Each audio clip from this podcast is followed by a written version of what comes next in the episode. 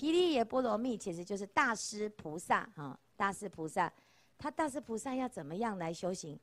啊，有一天呢，这个大师太子啊，他就想要布施。这大师太子不是要布施吗？我们有看到一个故事哈，后面会看到，他就他的前世是龙王的小孩，有没有？龙王的小孩死了之后呢，他就投胎变成大师太子。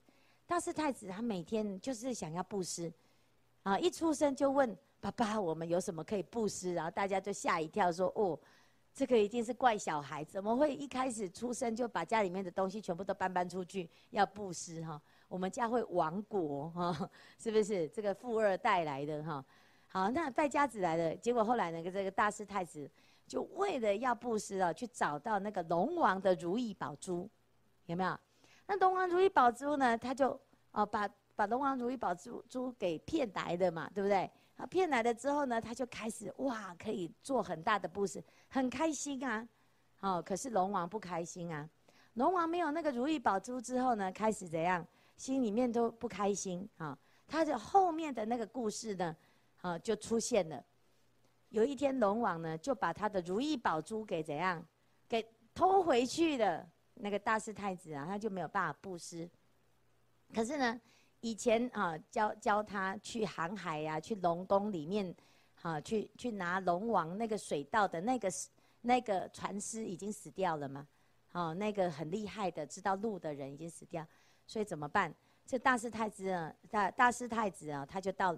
海边哈，因为龙王把他抢回去的嘛，他就跟龙王讲说：“龙王，你还我如意珠，你自己说要给我的，你现在又又又带回去，有没有？”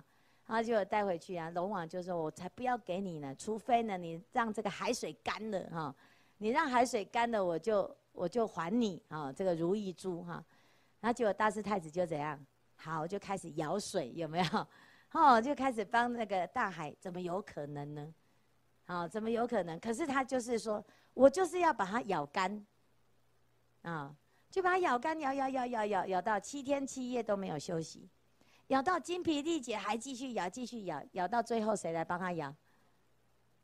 啊，四大天四大天王最厉害，有没有？